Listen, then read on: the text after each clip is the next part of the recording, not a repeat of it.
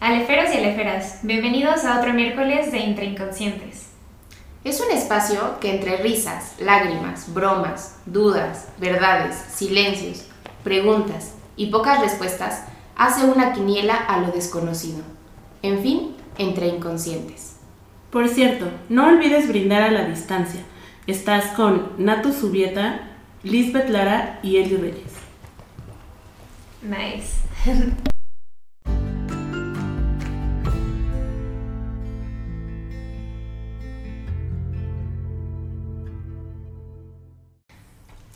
Hola, ¿qué tal aleferos? ¿Cómo están? Bienvenidos a nuestro primer podcast de Entre Inconscientes. También a la bienvenida. Pues bueno, este, somos Liz Natos Y Eli. Y vamos a estar con ustedes aquí entre inconscientes. Pues bueno, antes de empezar, como es nuestro primer episodio, queremos que nos conozcan un poquito más. Entonces, cuéntanos, Liz, ¿quién eres tú? Pues mi nombre es Lisbeth Lara, este, estudié la licenciatura en psicología para que se vayan más o menos familiarizando cuáles son nuestras líneas de trabajo, nuestras líneas de investigación. Les platicamos un poquito desde, desde nuestra experiencia, ¿no? ¿Qué, qué es lo que hemos estado construyendo o nos hemos estado especializando? Entonces, bueno, pues estudié licenciatura en psicología, después una maestría en clínica psicoanalítica, soy psicoanalista. Este, no voy a echarme los mismos choros de siempre, lo prometo. Pero bueno, este, me dedico a la docencia, también doy conferencias. Eh, mi línea constante de trabajo y muy fuerte es la clínica, ¿no? Es lo que, lo que estoy metida todo el tiempo. Y pues bueno, en este tipo de actividades que ya saben, les ofrecemos en Casalef, todo este tema de los cursos, los diplomados, certificaciones. Es un espacio abierto al público en general, pero también para personas que se quieran especializar en la salud mental. Y bueno, por supuesto que es un espacio de crecimiento para todos. Entonces, bueno, pues a eso más o menos me dedico, para que más o menos me vayan conociendo. Y pues bueno, yo soy Natus, este, seguramente ya me ubican un poquito de, bueno, en la parte de los en vivo, de Pulsión de Ti. Este, yo ya estoy por terminar justamente la licenciatura en psicología y estoy muy metida justo en la parte de todo lo que tiene que ver con la logoterapia, ¿no? Todo lo que tiene que ver con Viktor Frankl. Y pues ya, creo que eso es todo lo que tengo que decir. Yo soy Elizabeth Reyes, también estudié la licenciatura en psicología. Eh, me especialicé en adicciones, en terapia de pareja, de familia, de... Y todo eso más complicado. Todo lo más complicado, ay, Ahí, ahí es. Eh, un poquito, eh, mi, mi enfoque siempre ha sido más gestal, entonces tienen aquí una hermosa ensalada de, Sí, eso está padrísimo. sí, de enfoques realmente distintos, pero pues creo que de eso se trata, que cada uno de nosotros les demos un, un- una, nuestra visión desde nuestra, este, desde nuestro enfoque. Creo que Eso está padrísimo, esa ensalada de ideas está genial porque les ayudará a ustedes también a ir construyendo diferentes ideas y cuáles les gustan más, por, a, a cuál le apuestan, ¿no? Claro. Y sobre todo también no únicamente ponerlas a discutir, que de pronto es como muy común que se discuta entre, entre enfoques, Claro. sino más bien que dialoguen, ¿no? ¿Qué ofrece, qué dice cada una y bueno, pues qué, qué podemos hablar de diferentes cosas de la vida cotidiana. Así es. Entonces, pues bueno, la verdad esperamos que este espacio sea un espacio en donde se puedan divertir, ¿no? Olvídense de formalidades y tecnicismos y cosas chuscas de todo el tiempo, de, de estar ahí con la libreta anotando y aprendiendo, sino que más bien sea un espacio de diversión, de mucha tranquilidad y por supuesto también de cuestionamiento. Justo eso, ¿no? Que, que se cuestionen todos los temas que vamos a tratar aquí. Creo que ese es al menos el punto que queremos Claro. nosotros con el inconsciente. Y que de pronto nos hemos dado cuenta que son ideas que nos surgen a nosotras diario, ¿no? Sí. O sea, de las que luego nos encontramos y hablamos, es como, oye, esto, oye, será un buen, buen tema para cuestionarnos, ¿no? Sí. Que son cosas que pasan de la vida cotidiana, que creo que todos hemos pasado por esos lugares, y son lugares que angustian. Entonces, pues a ver qué sale. Agárrense. El tema de hoy está, a mí me parece interesante porque hay como mucho de dónde sacarle, ¿no? Sí. Y ahí tenemos unas preguntitas también que ya Nos dejaron nos por ahí. dejaron por ahí. Ajá. Les agradecemos mucho que nos hayan dejado sus... Hay unas que sí están bien difíciles, no se pasen. Sí. Sí, es así. Muy dices- complicada. dices, es que eso no tiene respuesta. Exactamente. No la hemos encontrado, así que no saldrá el día. Pero siempre pueden ir a terapia y, y cuestionarse justamente oye, eso. no, tú sabes que que esa es una muy buena salida, ¿eh? O sea, a mí me ha pasado, por ejemplo, en el trabajo de la docencia, cuando un alumno me pregunta algo que no tengo ni idea de qué me está preguntando, es como, ve a terapia. Y ahí cuestiónalo, Claro. ¿no? Sí. No, es que sí, también a veces son, son unas preguntas que dices, hijo, es que eso ya no tiene que ver con, lo que estamos Con el hablando, tema. sino contigo, Claro. ¿no? O sea, algo que sí valdría la pena cuestionar en un lugar pues, muy especial, ¿no? Así es. Pues vamos a comenzar. Qué difícil, ¿por dónde le damos? El tema de hoy es miedo a la incertidumbre. Hijo, creo que con ese vivimos, ¿no? ¿O no? Sí, ¿Solo yo? no. Eso no me pasa a mí. Creo que con ese vivimos todo el tiempo. Sí, ¿No? con miedo y con incertidumbre. Fíjate que es algo que yo estaba pensando hace unos días cuando estábamos planeando todo este tema del podcast. Cómo los seres humanos, algo que no soportan es la incertidumbre. O sea, todo lo queremos saber, todo lo queremos inmediato, todo lo queremos controlar. Para todo le buscamos una respuesta. Todo, todo tiene que encajar en una cajita, ¿no? O sea, y todo tiene que ser cuadrado, porque si no, sales del lugar y entonces te angustia y entonces te molesta y entonces eh, te da miedo y entonces te preocupa. Y pensaba justamente en eso, ¿no? En cómo de verdad no soportamos la incertidumbre. En todo. A, a mí en lo personal me cuesta muchísimo trabajo. Es Sí. como si trajera una bolsita así que eh, ya no sé dónde poner Sí. y que digo, ¿quién me la detiene o dónde la dejo? Sí. Pero también creo que, que es, es- ese momento de incertidumbre a mí me ha hecho crecer en muchas cosas. Sí. O sea, como. y conocerme de- desde otro punto, porque. ¿Por qué me angustia tanto no saber? Y entonces cuando te empiezas a cuestionar, bueno, a ver, para un segundo, o sea, ¿por qué te angustia tanto sentirte así? O sea, ¿qué te está generando? Eso a mí me ha ayudado, pero no deja de desquiciarme.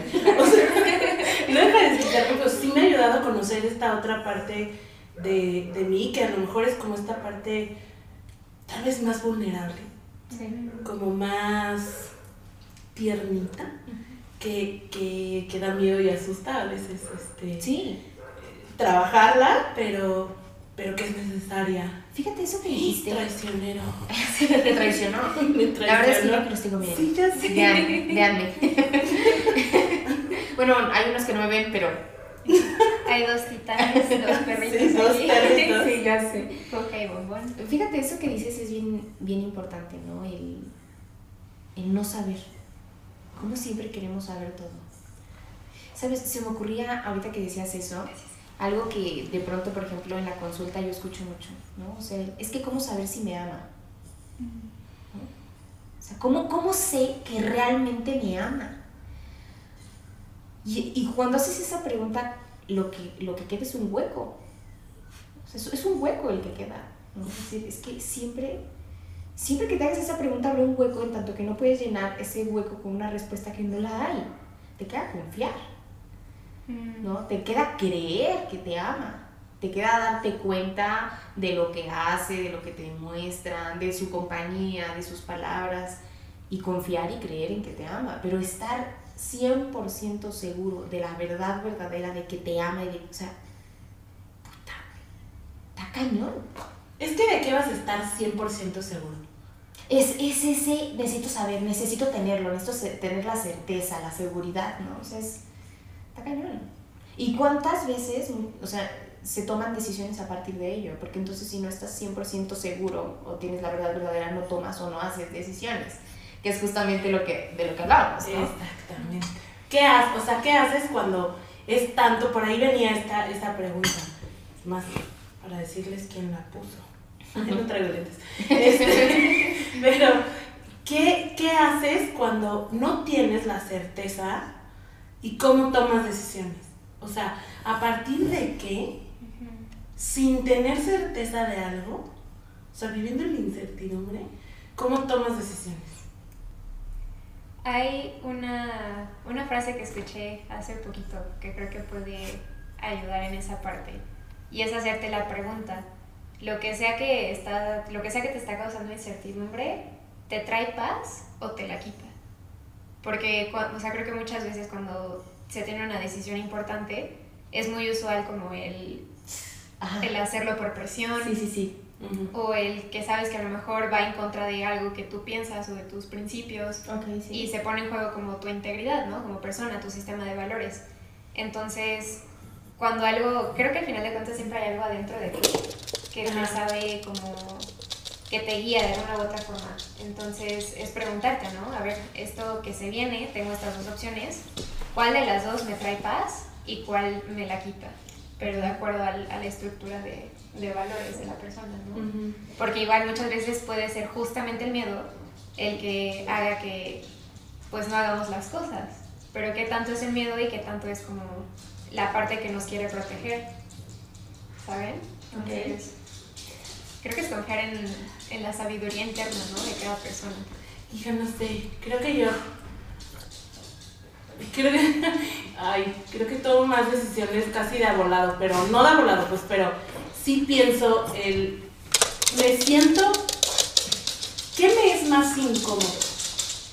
O sea, seguirme cuestionando o esta incertidumbre o tomar la decisión y afrontar lo que venga.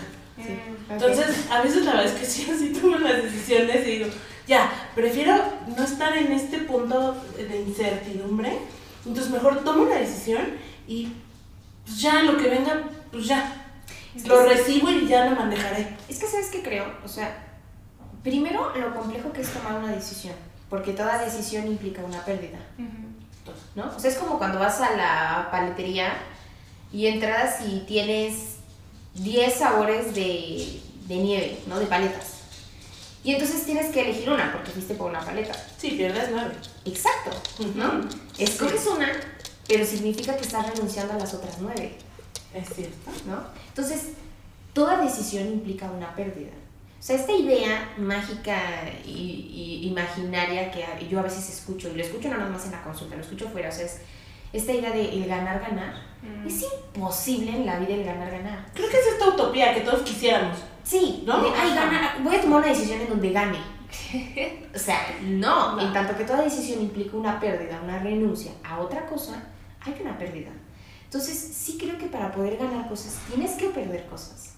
Súper, sí. O sea, te vas a llevar la paleta de limón, pero estás perdiendo los otros nueve sabores, que seguramente también están buenérrimos, pero no te vas a poder comer las diez. ¿No? Entonces, sí creo que es una decisión, una decisión es compleja en tanto que te invade el miedo, pero también ¿qué es el miedo? ¿No? O sea, ¿y por qué el miedo surge como a veces un, un, un, un objeto que llega a paralizarte y decirte, pues no te mueves? y entonces no te mueves ni para atrás ni para adelante. Y entonces no decides, y entonces no eliges, y entonces no pierdes, pero tampoco ganas, ¿no? O sea, qué, complicado. Exactamente. Pues creo que justamente había una pregunta que nos hacían, que si es de la psicología. Ah, sí, aquí. Nos decían, desde la psicología, psicoanálisis o alguna humanidad, ¿hay algo que hable de la naturaleza del miedo? ¿Qué piensan? Pues sí, podemos ahora sí que ver al miedo como una emoción básica. O sea, está ahí para protegernos. Todas nuestras emociones tienen una función, nos ayudan a sobrevivir. Y el miedo es justamente quitarnos de situaciones que nos puedan poner en peligro. Entonces la cosa es que, por ejemplo, tenemos esto que es el fight or flight response, que es justamente ¿no? el pelear o salir corriendo. Entonces muchas de esas veces esto pasa con, o sea, en situaciones, por ejemplo, como entregar tareas o trabajos o tomar una decisión, que nuestro cuerpo literalmente se pone en modo de sobrevivir. Entonces, es como, híjole, ¿no? O sea, si nuestro cuerpo se evolucionó para que en, la época de las cavernas huyéramos de un dientes de sable o nos agarramos a trancazos con él, ahorita parece que lo mismo nos puede producir justamente pues una tarea. Entonces, ¿qué onda, no? O sea, creo que es importante saber eso, o sea, saber ¿para qué está ahí la emoción? Porque eso, el saber qué onda, nos puede justamente ayudar a decir, ok, ahorita tengo miedo, pero ¿qué, ¿qué, puedo hacer con esto que estoy sintiendo, no? O sea, analizar bien la situación, porque pues obviamente, no sé, si te están asaltando, obviamente es como...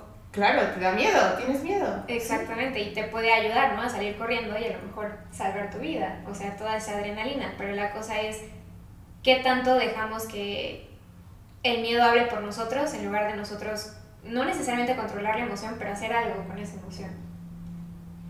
Yo sí creo que tiene que ver con controlar la emoción. Ok, a ver. Yo creo que todo ha evolucionado mucho, pero nuestro cerebro no tanto. Y de alguna manera seguimos viviendo en ese este, pelear o, huir. O sea, seguimos estando de alguna manera en muchas situaciones. O sea, no en el día a día de que vivamos así, pero en muchas situaciones nuestro cerebro regresa a esa manera muy primaria, muy probablemente, de reaccionar nada más, ¿no? O sea, como de, de algo que, que me solucione ahorita las cosas. Yo sí creo que necesitamos aprender a manejar esa emoción para que no sea la que lo rija. Mm, es decir, cuando tú controlas, pues oye, se oye como de gurú, pero sí un poquito como que controlas tu mente y controlas tus emociones, puedes para poner un alto, porque a veces el miedo, al menos en mi caso, no sé si a todos les pase, a mí el miedo me hace retraerme muchísimo y encerrarme. Y entonces, si yo no manejo esa emoción, pues sí podría regresar a ser una mujer de las cavernas sin problema. y a encerrarme y decir, no, qué miedo, tipo pandemia, ¿no? No, qué miedo, yo cierro las puertas de mi casa y está ahí. Pero es que eso que acabas de decir creo que es clave, ¿sabes? O sea, lo del tema de la pandemia ahorita, vemos que estamos justamente bajo ese contexto. ¿Cuánta gente no está encerrada en casa con muchísimo miedo de salir, ¿no? Pero luego te pones a pensar, o sea, lo que platicábamos antes de, de comenzar a grabar, ¿no? O sea, sí sientes miedo, pero no te puedes quedar dentro de esa caverna. Por eso creo que tienes que manejar. Claro, porque eres un, un, un, ser social. O sea, necesitas del contacto con el otro, necesitas del, del, del intercambio de la palabra con el otro, necesitas salir, necesitas, o sea, no puedes quedarte únicamente ahí. No, y te consume eso. o sea, y de ver más de cuatro paredes que no son tu casa. ¿sí? o sea, a mí me pasaba que iba al, al, principio, yo sí me encerré muchísimo, y entonces te juro, iba al súper y hablaba cañón con la señorita del jamón. Ha de haber dicho la señorita, esta pobre no sale a nada. Pues no me salía yo nada. Y yo, ¿qué tal, señorita? ¿Cómo ha estado? Qué bárbaro, ¿verdad? Mucha gente necesitaba socializar. Sí, sí, claro. ¿no? Entonces ese era mi momento así como de, ay, voy a comprar jamón, qué buena onda, ¿no? Y, o con la de la caja, mientras me cobraba yo, ¿y qué tal, señorita? ¿Cómo ha estado todo por ahí? Oye, no podemos vivir así, tienes que aprender a manejar ese, esa emoción que no te paralice. Yo sé que existen por algo. O sea, no digo que saques el miedo de tu cabeza y seas un ganador. No, no. O sea, porque por algo existe. Sí, sí, ¿no? Pero sí darte cuenta hasta qué punto ya no está haciendo funcionar el miedo. Ya no te está ayudando. Ya al contrario, te está perjudicando. Sí, te inmoviliza, ¿no? ¿Saben qué creo? O sea, lo que platicábamos hace ratito, hace unos minutos con el tema de la incertidumbre, sí creo que el miedo surge como una emoción, ¿no? Como una defensa, te defiende de, de algo, de alguna circunstancia por la que estés atravesando, de algún pensamiento, de, algo, ¿no? Por lo que estés atravesando en ese, en ese momento. Pero surge como una defensa porque, es lo que yo pienso, desde mi línea de trabajo. Fíjense. Lo pienso de esta manera. Creo que están relacionados el miedo y la incertidumbre. En tanto que qué. En tanto que el miedo surge como una defensa frente a cualquier circunstancia o cualquier pensamiento, surge como una defensa frente a un vacío. O sea, frente a un vacío que en tanto que es vacío se desconoce, que en tanto que es vacío no hay una respuesta, que en tanto que es vacío falta algo, ¿no? Y yo creo que el miedo surge como una defensa frente a la angustia. Yo le llamaría a la angustia justamente, eh, la angustia estaría justamente adelante. Eh, la angustia estaría justamente eh, colocada en el lugar del vacío, del desconocimiento, del no saber, del no todo, de la falta, ¿no? Lo que, mucho de lo que trabajamos nosotros en, en, en psicoanálisis es justamente eso, o sea, y, y, me gusta relacionarlo y jugar un poquito con las palabras porque es precisamente el tema de hoy, ¿no? El miedo a la incertidumbre. Porque hay miedo en tanto que hay angustia y hay angustia en tanto que hay un vacío. En tanto que en la vida siempre algo falta. En tanto que en la vida no siempre puedes tener todas las respuestas. En tanto que en la vida no siempre puedes tener todo, ni puedes saberlo todo, ni puedes estar seguro de todo, ¿no? Entonces, yo lo, yo lo pienso de esa forma, porque, y lo pensaba hace ratito también, me lo cuestionaba con lo que estaban platicando, cómo el miedo sí te defiende, te protege a veces, pero a veces también te inmoviliza. Que tiene que ver con la angustia, que tiene que ver, por ejemplo, con lo que trabajamos en la clínica, ¿no? En la clínica mucho de lo que hacemos con los pacientes es angustialos, o sea, que se angustien. O sea, no, tampoco se trata que no lo malinterpreten, ¿no? Porque luego lo toman muy literal. No. o sea, angustia no paciente todo el tiempo. No, no. Sino que más bien la angustia para el paciente sea un recurso de movimiento. De moverse. O sea, que el paciente salga así súper choqueado, decir, o sea, ¿de qué me acabo de dar cuenta, no? O sea, tengo que hacer algo con lo que, lo que acabo de decir, ¿no? Que la angustia surge justamente como un recurso.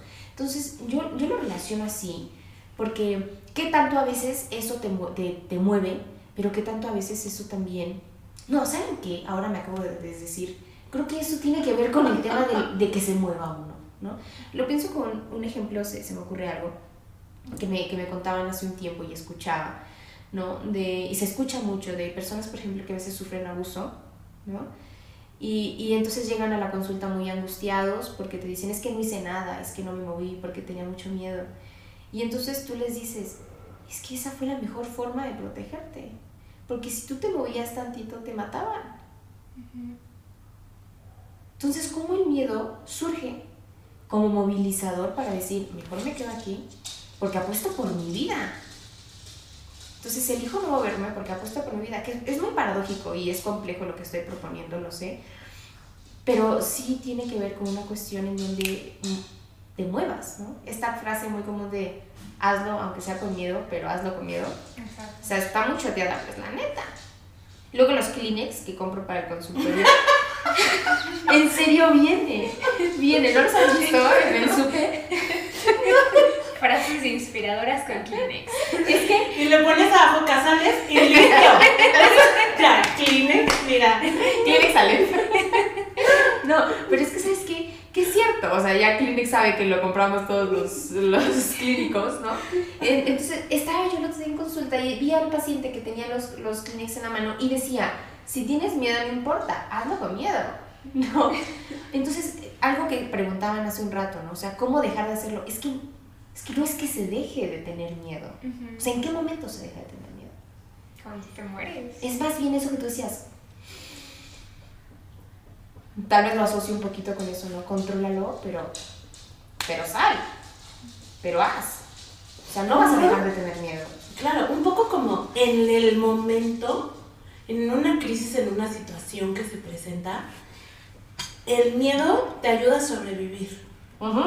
Es, como, es como cuando estás muy asustado y la adrenalina solita corre por tu cuerpo para que patas. sí, sí, sí, claro. ¿no? De, esa es la función de la adrenalina. Creo que esa es exactamente la función del miedo.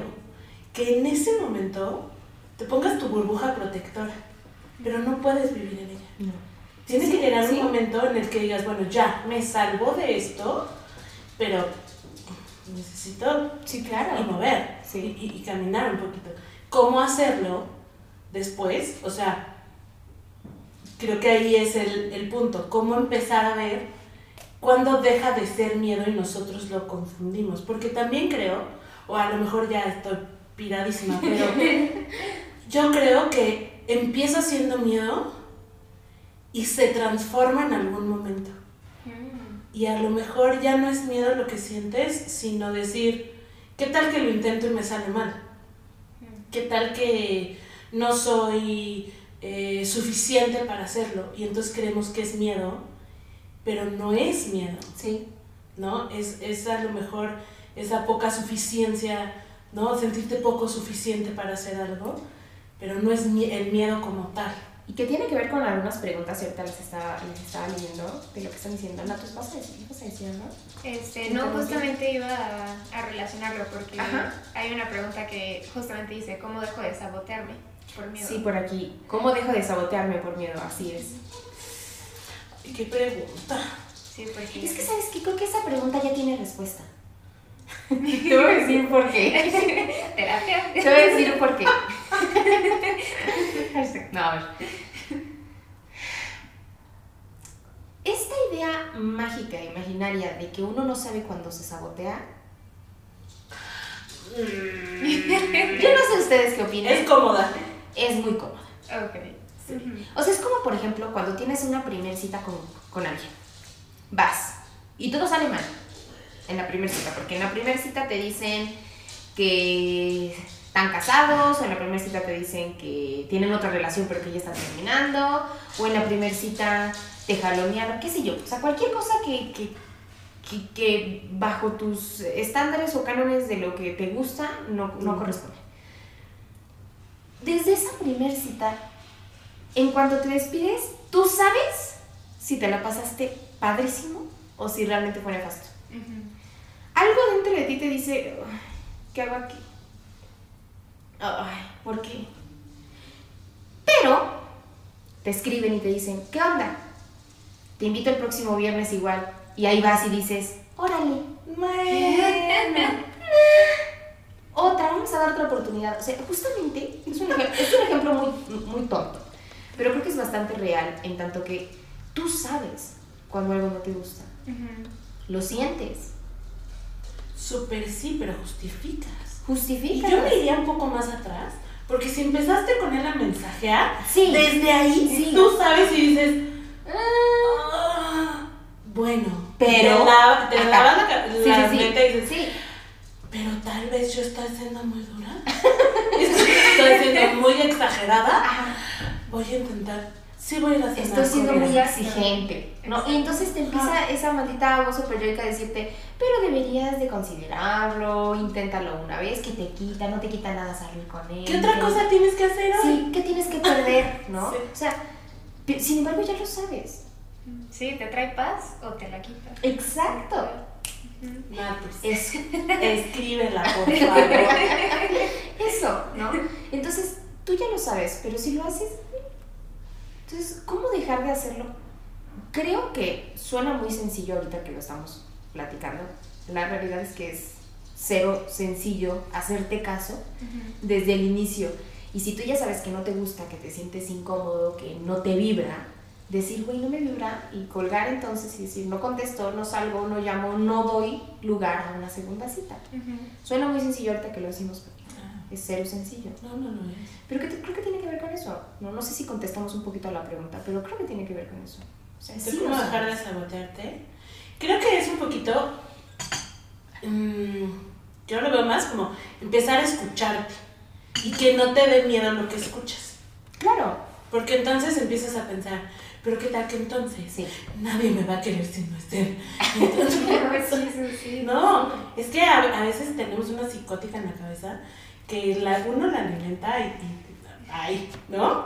Este, escucharte y decir, ¿sabes qué? Mm, No me sentí cómoda. Sí. Y decirle, oye, mil gracias, Pero no. pero no, no es lo que estoy buscando. Sí. O sea, para mí es mil veces más fácil que decirle, fíjate que me cayó un meteorito y ya no puedo salir, nada. O sea, no eres lo que estoy buscando, mil gracias. Igual encuentras lo que quieres en otro lado, no conmigo, ¿no? Un poquito, es muy complejo, sí, dejar de sabotearte, sí, porque también creo que nos encanta castigarnos. Puta. Sí. Fíjale. Sí. Sí. Los seres Sí. humanos somos expertos en eso, caray. Sí. Y creo que es algo complicado y es algo difícil, pero es algo bastante cierto. Porque entonces, ¿qué tanto se juega esta vocecita que te dice, inténtalo, hazlo una vez más, con las ganancias secundar- secundarias que existen de hacer algo que no te gusta?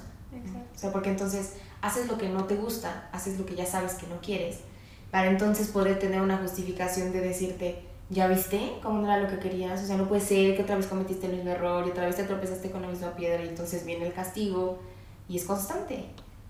Y se hace grande. Sí, la O peor aún, una- para no moverte. Claro. Y para tú decir, Sí. es que yo lo sigo intentando y sabes que también sea tu justificación. Que ese ya nos da un tema Sí. para otro podcast. Pero sí creo que también te da una justificación de decir, es que yo lo intento, Ajá. pero algo pasa, Algo. algo. el Algo. Yo universo, no. La vida. Yo no. No, yo mis decisiones. Del universo la vida pasa. Sí. Yo creo que es la Mercurio retrógrado. Y entonces no pasa la vida como yo quiero. O, no sé, es que mi horóscopo decía que, que esta semana no era buena para esto. No, son tus decisiones. No, y cuánto de eso es como lo cómodo, ¿no? O sea, desafortunadamente, o sea, si te acostumbras a algo que no es bueno para ti, salir de ahí es súper difícil. Y eso es sencillísimo. ¿no? Acostumbrarte a algo que... ¿Te acostumbras así? Acá nos ponen otra pregunta. La voy a leer nada más por jiribilla. Porque sí está difícil, la A verdad. ver, Pero creo que vale la pena. Por aquí nos dicen, mi miedo es despertar un día en el futuro y hacerme la pregunta, ¿qué hubiera pasado si? oh. Hay una película al respecto. Veanla. Se llama What If. Se llama. No, no es esta de Marvel. Ay, O está bien sea, emocionada, es que no, me no. encanta. O sea, ahora que me dijiste, No, sí, sí, dije, no, no, no es de Marvel. No es de Marvel. Es de personas reales, humanos. Ok. Este. No son mutantes ni nada de eso. No, no, no. ¿Es con no. este actor Harry Potter?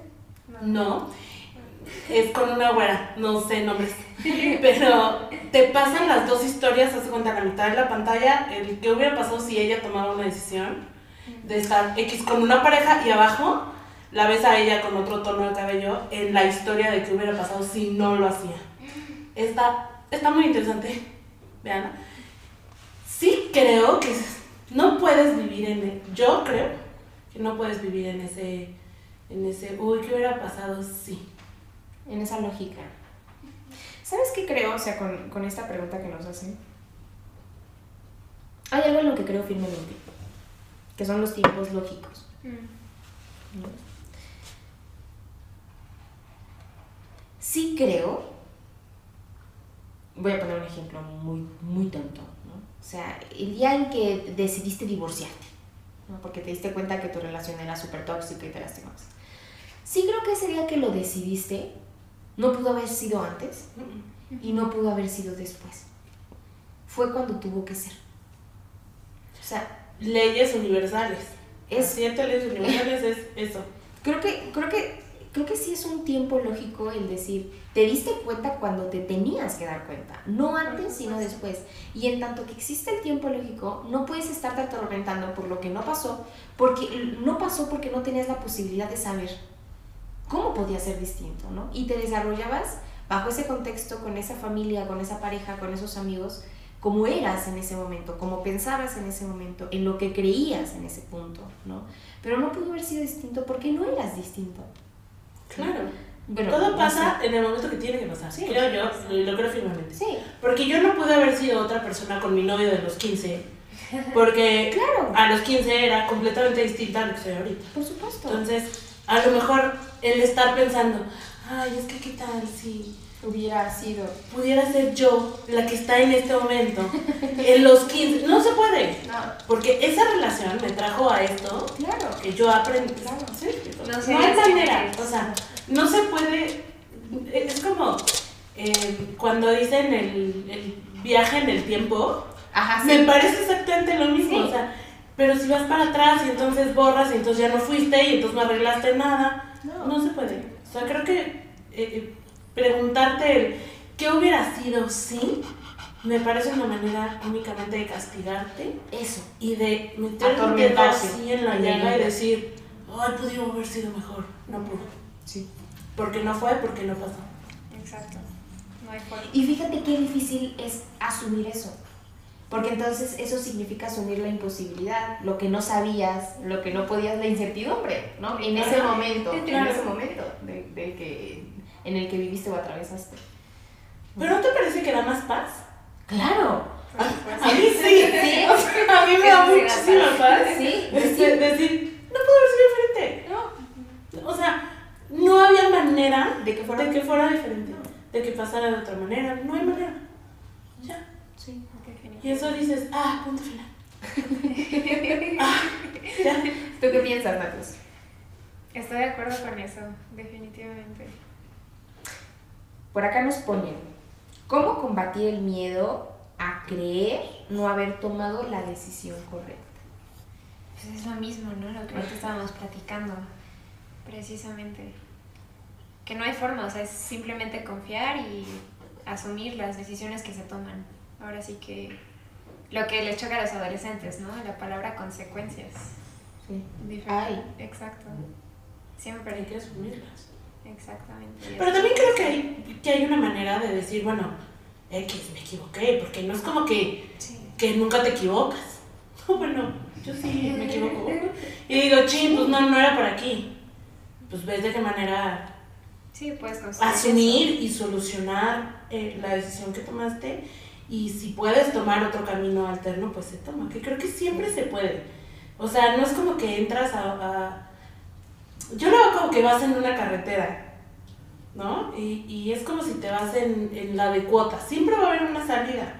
O sea, si ya te diste cuenta que la regaste y que no era por ahí, siempre va a haber una salida para poder tomar otro camino y regresar a, a otro camino que te, que te lleva a otro lado. Que creo que eso también es importante porque tiene que ver con el asumir, ¿no? Nuevamente, el tema del miedo y el tema de la incertidumbre. O sea, que sí es importante a veces asumir que uno toma decisiones y la riega. Sí, claro. O sea, que no toda decisión que uno tome tiene la certeza de que saldrá bien, ¿no? O de que será la mejor decisión. Y puede ser que en ese momento, en ese tiempo lógico, tú creas que sea la mejor decisión del mundo y que la quieres porque crees en ese momento, bajo ese contexto, bajo, bajo esas ideas, que es lo que quieres. Y después tomarla y decir, híjole, híjole, creo que, creo que sí no era por aquí.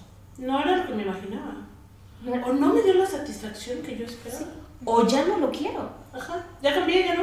Claro. Que de pronto mucho también cuesta trabajo eso, ¿no? El, el desdecirse. Yo, lo- yo lo escucho mucho, ¿no? Que a veces dicen, es que ya no, ya lo dije. O sea, ya, ya quedé. ¿no? Ya no puedo decir que no. ¿Por? O sea, ¿por qué? O sea, ¿por qué?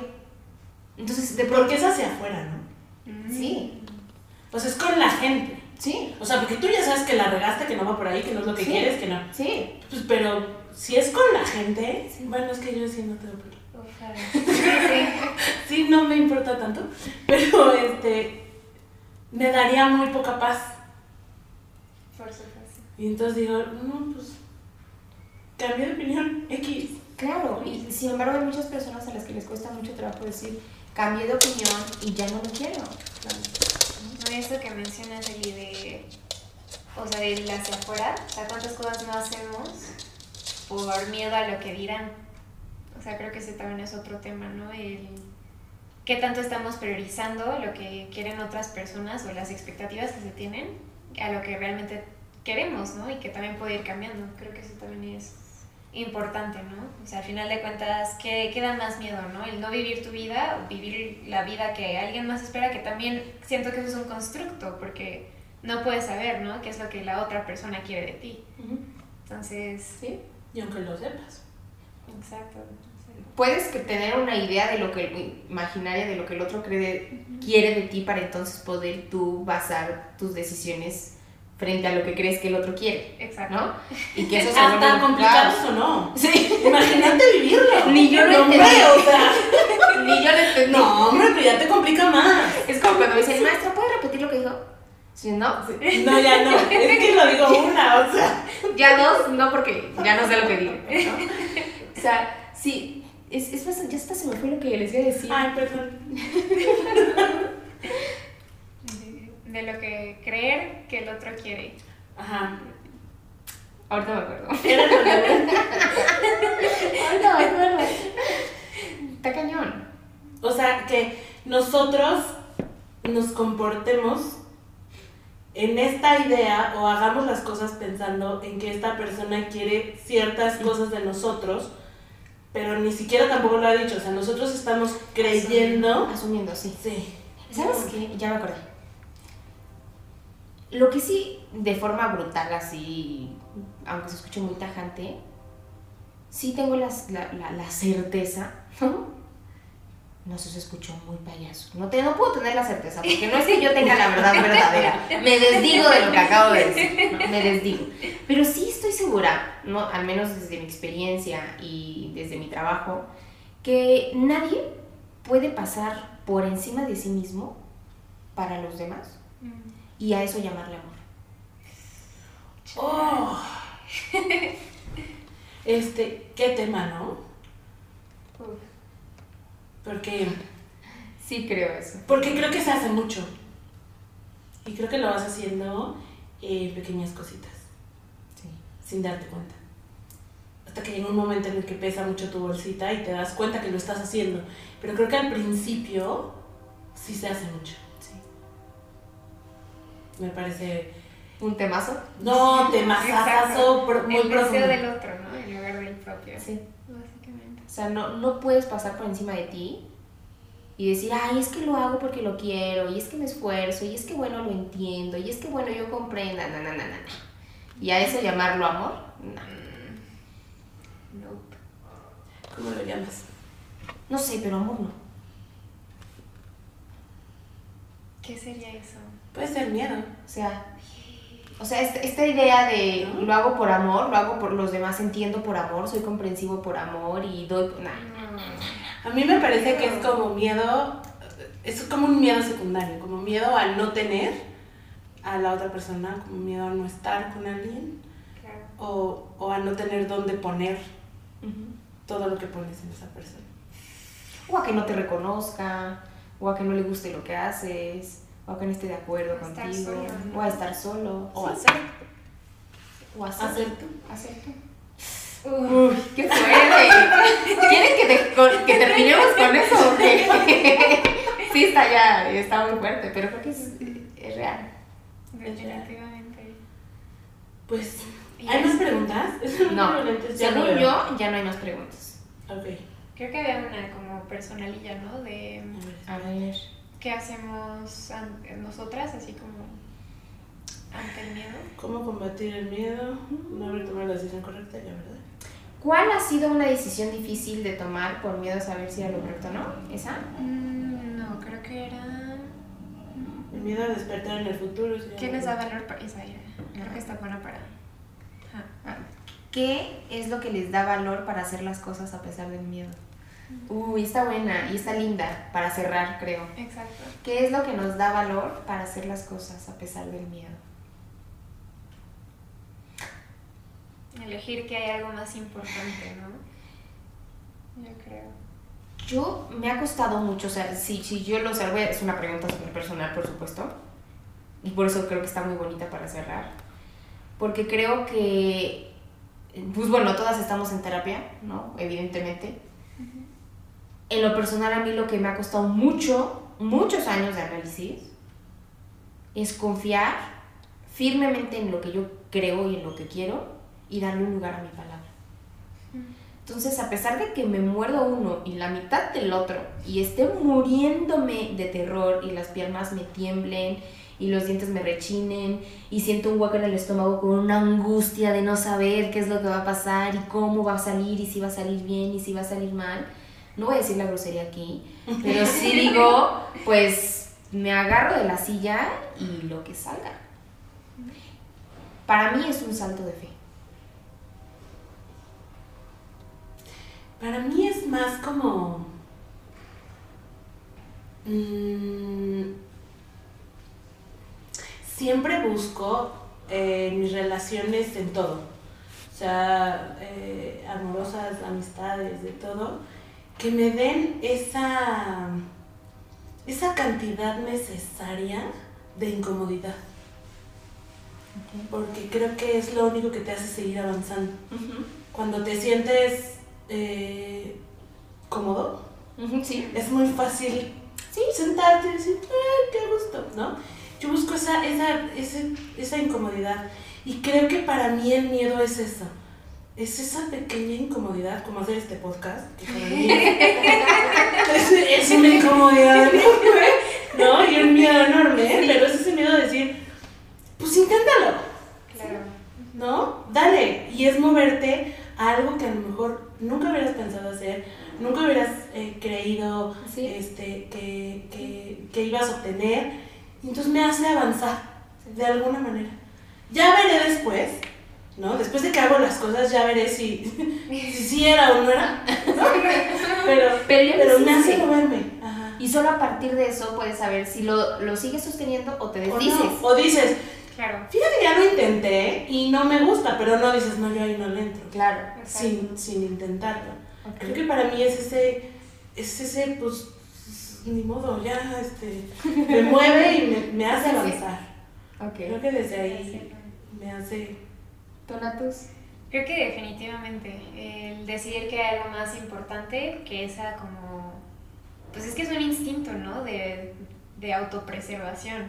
Entonces decidir que hay algo más importante que hacerle caso a ese instinto, ¿no? Ese, híjole, mejor no porque es muy peligroso. Es más bien, a ver, ¿qué es lo que valoro detrás de lo que quiero?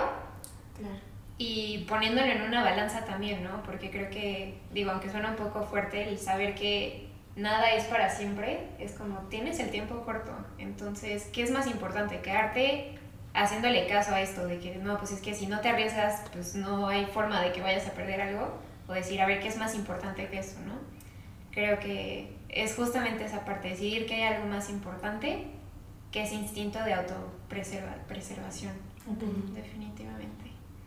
¿Y ustedes qué? Dejen sus comentarios aríferos, por Así favor. es, cuéntenos, ¿qué hacen ustedes para, para combatir el miedo, para enfrentarlo? ¿Qué palabra les gusta? Usarlo, porque creo que... Yo creo que enfrentar. A mí me gusta la palabra enfrentar, ¿no? Porque creo, creo que es algo que no deja de, de ser, no deja de... Ni dejará de existir. ni dejará de existir y no dejará de presentarse. ¿no? Pero sí creo que es algo que es importante ponerte frente a frente y decir, ¿qué huele? ¿Cómo nos ponemos de acuerdo? ¿No? Así Así es. Déjenos sus comentarios Sí. y muchas gracias por escucharnos en este primer episodio de Entre Inconscientes. Esperamos que les haya gustado mucho y pues esperen más contenido prontamente. Un saludo muy fuerte al Feroz, que estén muy bien. Besitos. Chao, chao.